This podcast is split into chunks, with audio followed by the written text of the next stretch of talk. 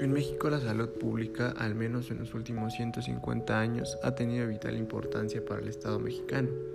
Se han implementado estrategias que incluso han servido de ejemplo y ser referente respecto a temas relacionados a la salud.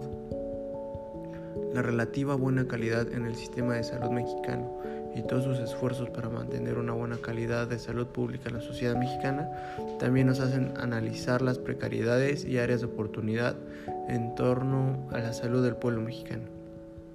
En el presente ensayo se pretende analizar en especial un área de oportunidad que ha incrementado a lo largo de los últimos 10 años, gracias a la regulación de venta de antibióticos en 2010, lo que ha ocasionado que cadenas de farmacias incursionaran en el modelo de consultorios adyacentes a farmacias.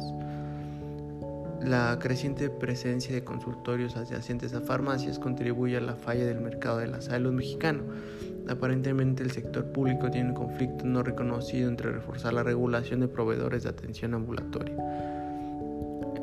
Eh, las, los consultorios adyacentes a las farmacias se han convertido en un factor importante en la atención médica mexicana pero son un tema sin regulaciones y las pocas que tiene han sido superadas por los déficits que hay en ellas.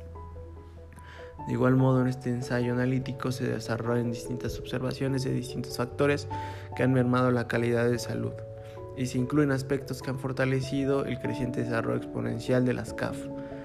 Con base en esto, el objetivo es señalar que se deberá hacer en, en, el futuro de la salud pública y el impacto que tienen las CAF sobre la salud del mexicano.